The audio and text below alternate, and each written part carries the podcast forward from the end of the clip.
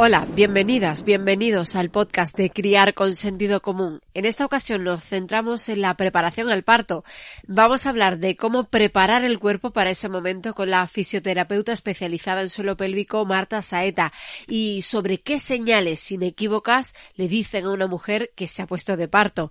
La psicóloga Mamen Bueno nos hablará de cómo hay que prepararse psicológicamente para el parto y lo que viene y también de cómo es un nacimiento respetado y de los cambios del pecho de cara a la lactancia.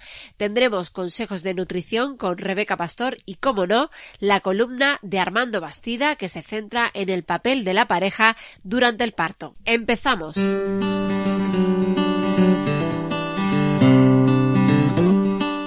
Empezamos nuestro recorrido sonoro con la fisioterapeuta especializada en suelo pélvico de Criar con Sentido Común, Marta Saeta. Hola Marta, gracias por compartir un ratito con nosotras. Hola, muy buenas, Carmen. Bueno, el embarazo es un proceso de muchos cambios para una mujer, eh, pero ¿es recomendable eh, físicamente que una embarazada se prepare para el parto? Es muy recomendable.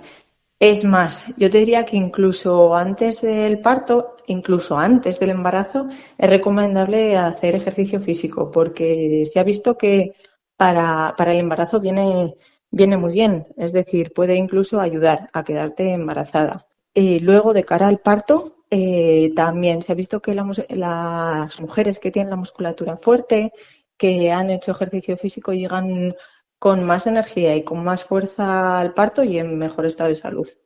Porque, ¿qué ocurre eh, si no lo hacen?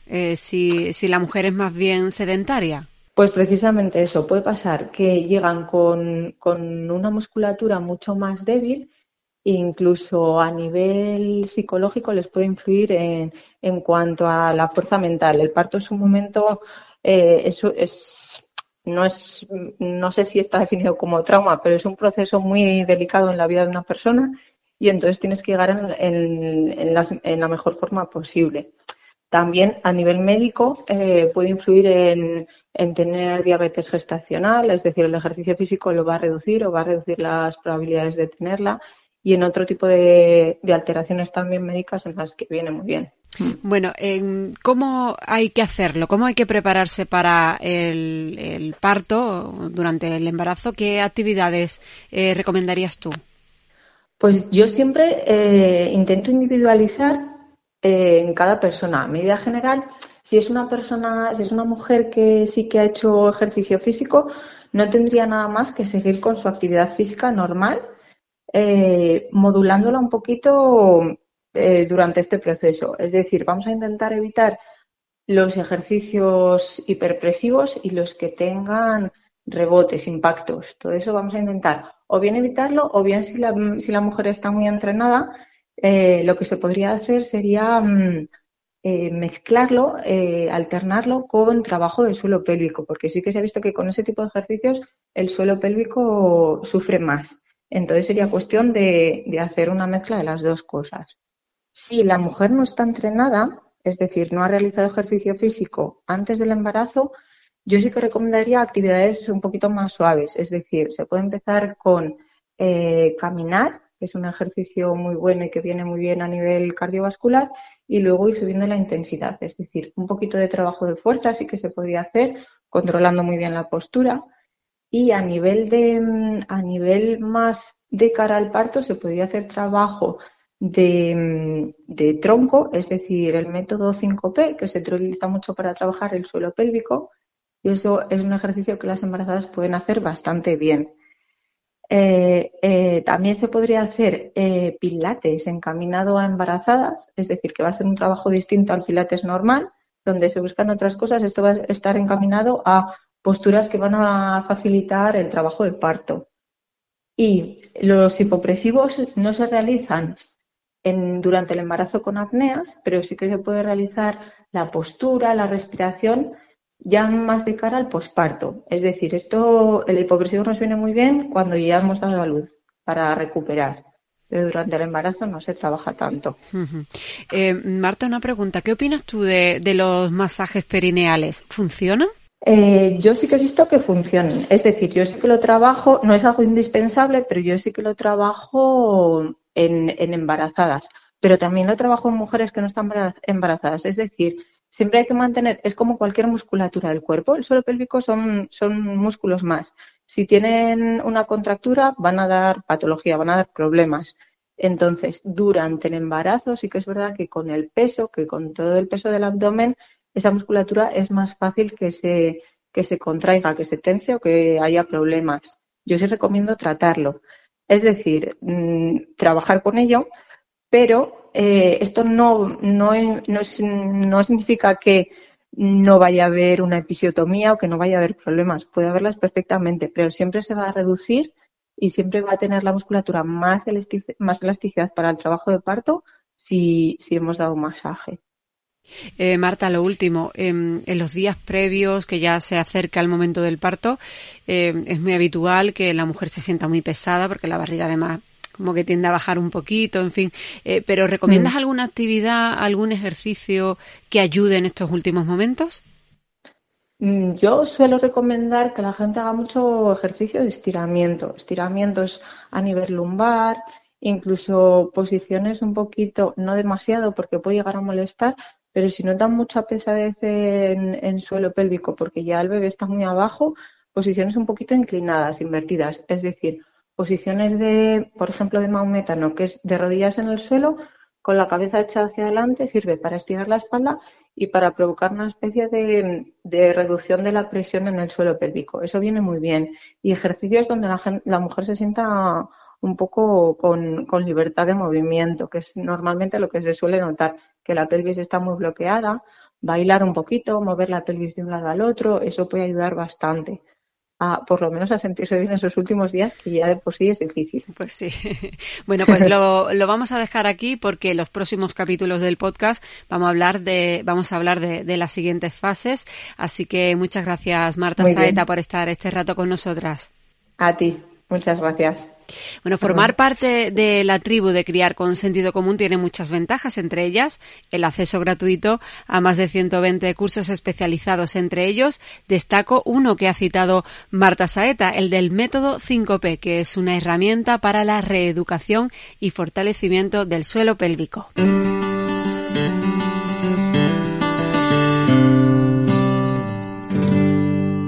Hemos hablado de prepararnos físicamente para el parto, pero nos detenemos ahora en los cambios corporales y concretamente del pecho de cara a la llegada del bebé.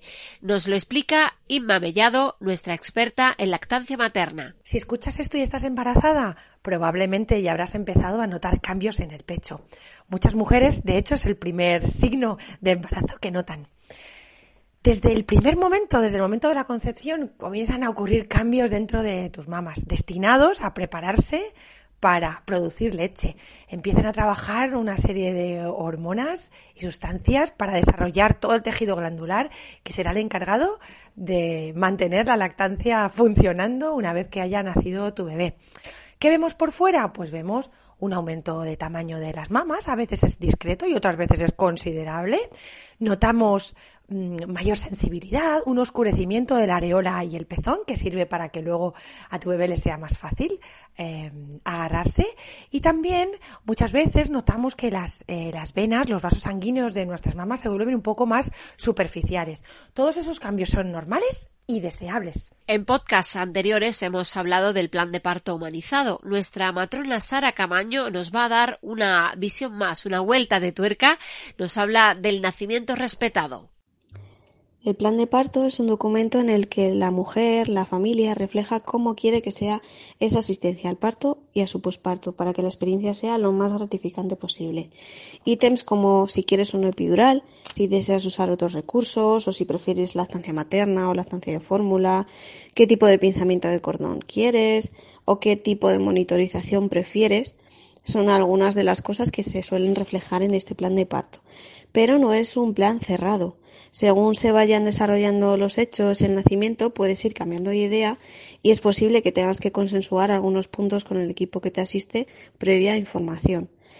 Es para mí una ventana a conocer a esa mujer que acabas de, ver en el paritorio y saber eh, qué puntos eh, son importantes para ella para que su vivencia sea lo mejor posible y lo más respetada posible. Un parto respetado para la mujer al final es un parto respetado para el bebé. Eh, permitir sus tiempos, asistir con evidencia científica actualizada, sin intervenciones innecesarias. Al final va a repercutir no solo en una experiencia positiva para ambos, sino en una disminución de las complicaciones. Incluso aunque el parto se complique, porque eso puede pasar, y no sea como nosotras esperamos, es totalmente diferente la sensación de estar informada, de ser respetada, la vivencia es totalmente distinta, el posparto se vive de otra manera, sabiendo que esas intervenciones estaban indicadas porque te han informado de ello por el bienestar de la madre o del bebé.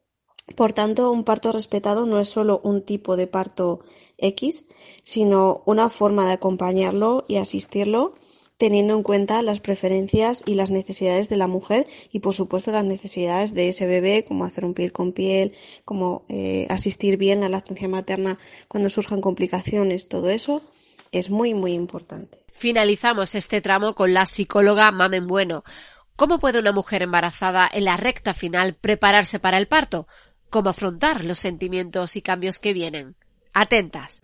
El parto es un punto de partida y sí, todas deseamos un parto fácil, consciente, bonito, pero eso son nuestras expectativas y, yo sugiero intentar encarar ese momento sin esas expectativas y todo, sobre todo sin idealizaciones. Eh, un parto de una manera u otra no dice nada de cómo seremos como madres ni de nuestra capacidad de crear vínculo, de acompañar, de criar. Y y entonces yo creo que es mejor ver ese punto de partida ¿no? del que podemos luego construir. Hay, hay puntos de partida que son más como más fáciles porque no requieren una recuperación ni física ni emocional pero no hace imposible o no, no hace que seamos peores madres o por ello, ¿no? Si es cesárea, si es más o menos intervenido. Em, no dice de cómo vamos a ser madres posteriormente. Entonces, intentar quitarnos culpas, ¿no? Porque además el parto, que sea de una manera u otra, no depende la mayoría de las veces de nosotras, ¿no? No, no es nada, algo que podamos planear. Depende también de, de cómo vaya reaccionando nuestro cuerpo, eh, y, de, cómo nos acompañan los, los y las profesionales de la salud que van a atender ese parto. Así que intentar desculpabilizarnos, intentar pedir ayuda, dejarnos mimar también. Y que sobre todo aceptar que el parto ha sido como ha sido o que va a ser como sea, pero que eso no no interfiera o interfiera lo menos posible en nuestra capacidad de querer, amar y acompañar a nuestros bebés el resto de nuestras vidas, porque insisto, es solo un punto de partida del que luego nos toca construir a todas, desde el amor y la compañía a nuestros hijos y nuestras hijas. Un abrazo. Formar parte de la tribu de criar con sentido común no solo da acceso a nuestro equipo de profesionales y os pondrá también en contacto con otras familias en vuestra situación, sino que os da acceso gratuito a más de 120 cursos especializados en crianza, entre ellos uno dedicado precisamente al apego prenatal que os va a ayudar a conectar con el bebé desde el embarazo. La cuota para pertenecer a la tribu es de 21 euros al mes, el primer mes gratis y sin compromiso de permanencia. Y ahora, la mini tribu. En esta ocasión les hemos preguntado a los niños de la mini tribu cómo fue el momento de conocer a sus hermanos pequeños, cómo se sintieron. Yo en principio no me acuerdo mucho de cuando le vi de primera vez, pero sí me acuerdo un poco que, y seguro que me haría muchísima ilusión verle porque le quiero mucho y, y siempre me ha gustado cuidarle, jugar con él. Al principio me puse muy alegre porque como al principio estaba sola, me gustaría, me, mm, gustaba mm, tener el pensamiento de poder tener a alguien con quien jugar. Ahora pienso lo contrario. Cuando vi a mi hermana por primera vez sentí, o sea, cariño y lo único que me acuerdo porque tenía cinco años, que estábamos en el tren con mi abuelo y eh, fuimos, estábamos yendo al hospital y cuando, o sea, estábamos en la recepción y nos llamaron y, o sea, fuimos a la habitación del médico y, vi a mi madre llorando con mi hermana en brazos y sentía, o sea, cariño y mucha ternura, ternura. Muy bien, me puse muy nerviosa porque por fin tenía yo un hermano para jugar, porque cuando yo, yo quería jugar estaba sola y quería tener un hermano, entonces lo tuve.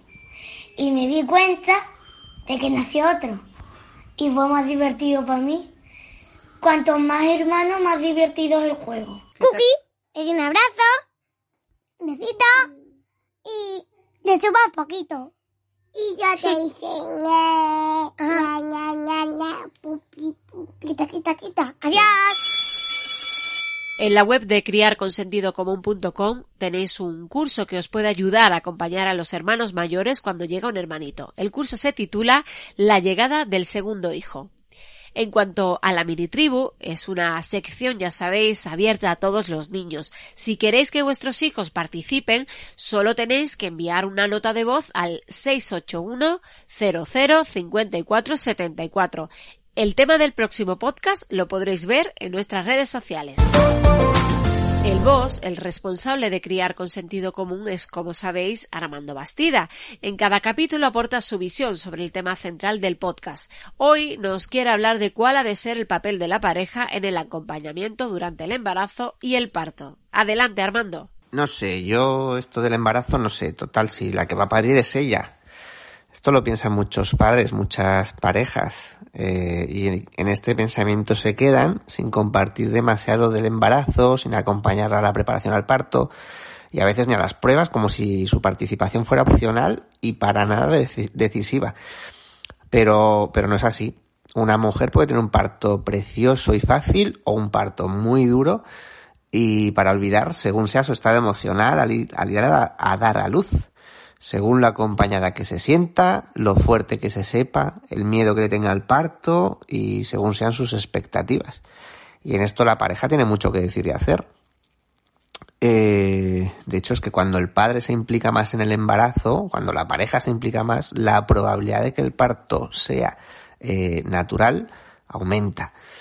Em, hace unos años en el Hospital Universitario de La Plana se hizo un trabajo de investigación titulado Preparación al parto para ellos, en el que concluyeron que en las preparaciones al parto en la que se involucra la figura del padre o de la pareja, las mujeres acaban teniendo más deseo de tener un parto natural. Eh, este deseo hace que disminuyan las intervenciones obstétricas, la instrumentalización y en consecuencia que se reduzcan muchos riesgos derivados de un exceso de control y medicalización de los partos. En el trabajo participaron 42 parejas, el estudio duró seis meses y las autoras encontraron que la diferencia era de un incremento del 18,5% a favor del deseo del parto natural y a la hora de evaluar cómo eran los partos finalmente, vieron que se había registrado una reducción del 15,4% en el uso de la analgesia epidural. Eh, una reducción en el tiempo de duración del parto y además vieron que las parejas habían acudido menos a urgencias y necesitado menos asistencia sanitaria. Mm, pero si la preparación es para que la madre se sienta segura a la hora de parir, ¿por qué me lo explican a mí? Se preguntan muchas parejas, muchos padres.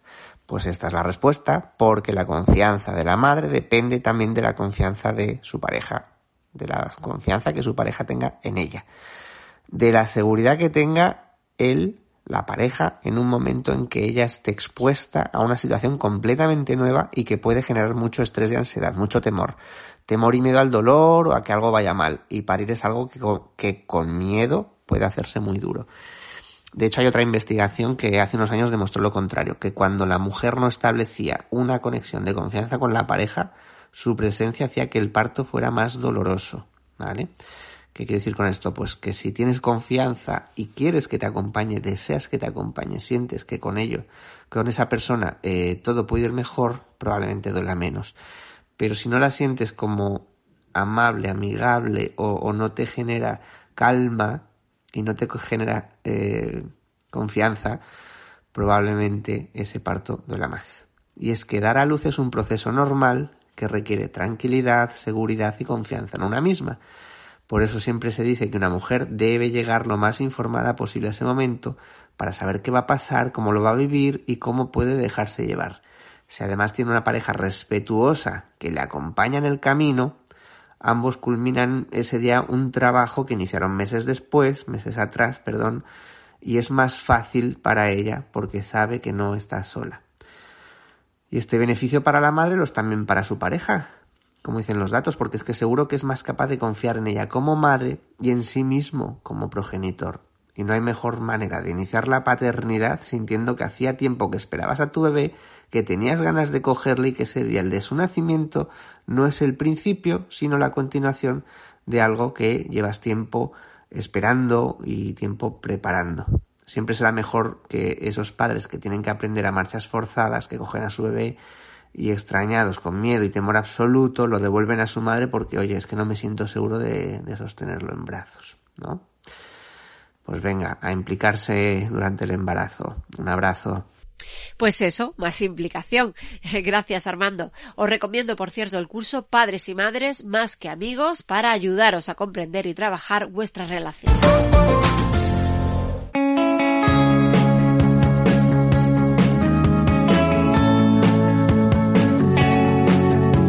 En los siguientes minutos nos vamos a centrar en el día del parto y nos va a ayudar para ello Esther Esteban, una de las matronas de Criar con Sentido Común. Hola Esther. Hola. Bueno, eh, ¿cómo puede una mujer embarazada saber que inequívocamente está de parto? Bueno, eh, la verdad es que mm, a mí me gusta explicarles que es algo que van a sentir aunque es cierto que hasta que no lo vivimos, eh, la mujer no, no, se pone de parto, eh, no se da cuenta realmente, ¿no? Incluso eh, puede llegar a tener dudas inicialmente si ha roto aguas, de sí, si no. Em, y bueno, pues la forma de saber si ha roto aguas, por ejemplo, suele ser agacharse un poquito de cuclillas, toser y ver si notas que sale líquido. Hay un momento en el que inequívocamente notas que sale líquido a través de la vagina. Y sobre todo la mayor duda suele estar relacionada con las contracciones. Sí. Y claro, es que las contracciones eh, no las podemos explicar hasta que, mm, eh, por, que no las sientes, ¿no? O sea, y por más que yo te pueda explicar cómo he tenido mis propias contracciones, tú las vas a tener o cualquier mujer las va a tener de una forma diferente. Hace nada, esta semana me decía una, una mamá, dice, ostras, es cierto, se nota cuando te pones de parto. Porque efectivamente al momento que empiezan las primeras contracciones son más suaves, pero luego ya se van notando que van a más, que van a más, y eh, notas que tu cuerpo te pide una serie de posiciones y unas respiraciones que te indican que ya ha llegado el momento. Eh, ha llegado el momento, ya sabemos que esas contracciones son de, del parto. Eh, ¿Qué técnicas de relajación recomiendas? Bueno, aquí es eh, muy variable en función de cada mujer, ¿no? Porque cada mujer se relaja con cosas diferentes. Entonces, lo ideal es a lo largo de la gestación ir practicando eh, pues las cosas que, que, a cada una le ayuden. ¿no? Yo, por ejemplo, suelo proponer eh, relajaciones diferentes en las sesiones, unas eh, pues más básicas, relajaciones centradas en los músculos, en la respiración, otras relajaciones quizá que nos evadimos más a través de la mente, gente que es capaz incluso de imaginar, eh, refugios. El refugio es una eh, meditación muy bonita, una visualización que ayuda muchísimo en el momento del parto. Otras mujeres les va mejor pues hacer eh, dinámicas de relajación activas, ¿no? Que decimos en movimiento, ¿no? Entonces lo ideal es practicar un poquito todas a lo largo de toda la gestación.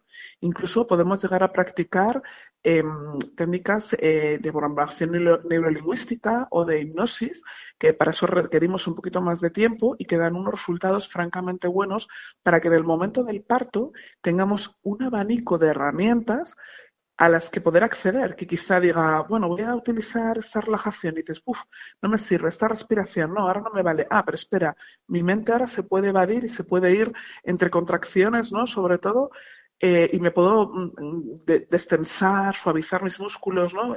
Aflojar, eh, pues de eso se trata, ¿no? De tener muchas herramientas practicadas a lo largo, sobre todo, de la gestación. Eh, durante el, parto, eh, una mujer que, por ejemplo, ha decidido eh, que su parto sea natural, pero que después comprueba que esa relajación es más difícil o que le duele más de lo que ella mm, pensaba, ¿puede sobre la marcha, entre comillas, cambiar y, decidir ponerse una epidural, por ejemplo? Por supuesto, por supuesto. Esto es importante, ¿no? Que, que, que una mujer sea flexible consigo misma. Yo siempre les digo, eh, espera ese día, espera ese día y observa y siente qué es lo que necesitas. Porque, bueno, hay partos que son más rápidos, más llevaderos, eh, situaciones también, ¿no? Hay veces que eh, pues tú te has preparado, te has podido preparar muchísimo y la situación a veces de tensión en el parto pues no, no ayuda a que, a que esta mamá pueda sentirse realmente relajada y pueda soltarse, ¿no? Y dejarse llevar.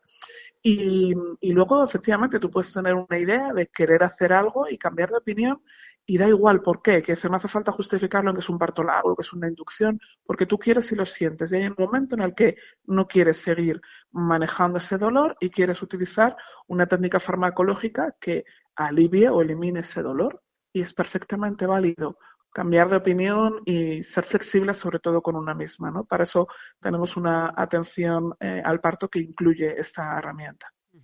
Em, ¿Y qué debe hacer una mujer eh, si durante el parto nota eh, pues que no la están tratando como ella espera, que no la informan, em, que no se están respetando sus deseos? Em, ¿Debería decirlo en el momento del parto? Después, ¿cómo debería reaccionar Esther? Ay, esta pregunta es complicada porque, mm, a ver, a mí me gustaría que, que, bueno, que ninguna mujer se sintiera en esta situación, por supuesto, pero sabemos que la realidad es otra y que a veces se pueden encontrar situaciones de, pues eso, de que la atención no está siendo adecuada.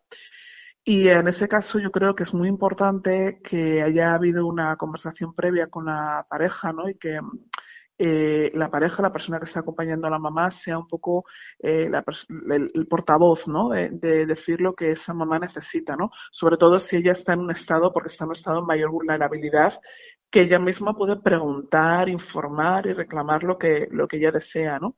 Y es muy importante que la pareja también sea ese portavoz, por eso, porque está fresco, ¿no? No tiene ese dolor, no está durante ese proceso, no está con tanta vulnerabilidad. Entonces, informarse previamente es importante y reclamar ese derecho en el momento, yo creo que también.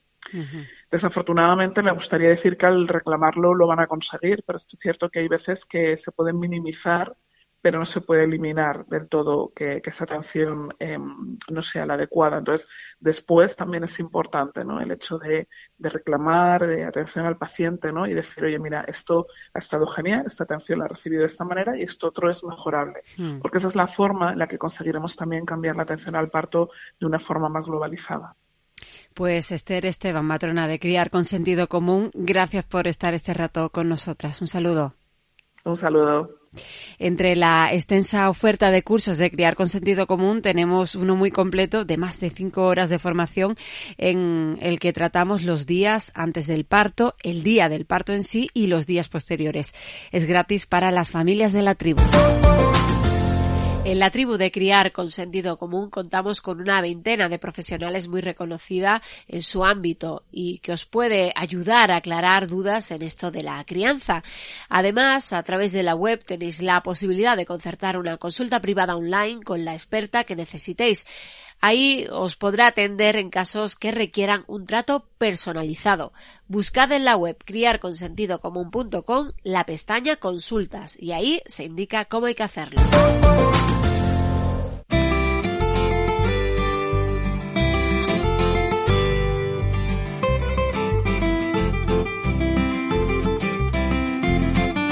Terminamos nuestro podcast con Rebeca Pastor, nuestra dietista nutricionista que nos ofrece algunos consejos para la recta final. Nos despedimos de este embarazo y le damos la bienvenida a nuestra maternidad.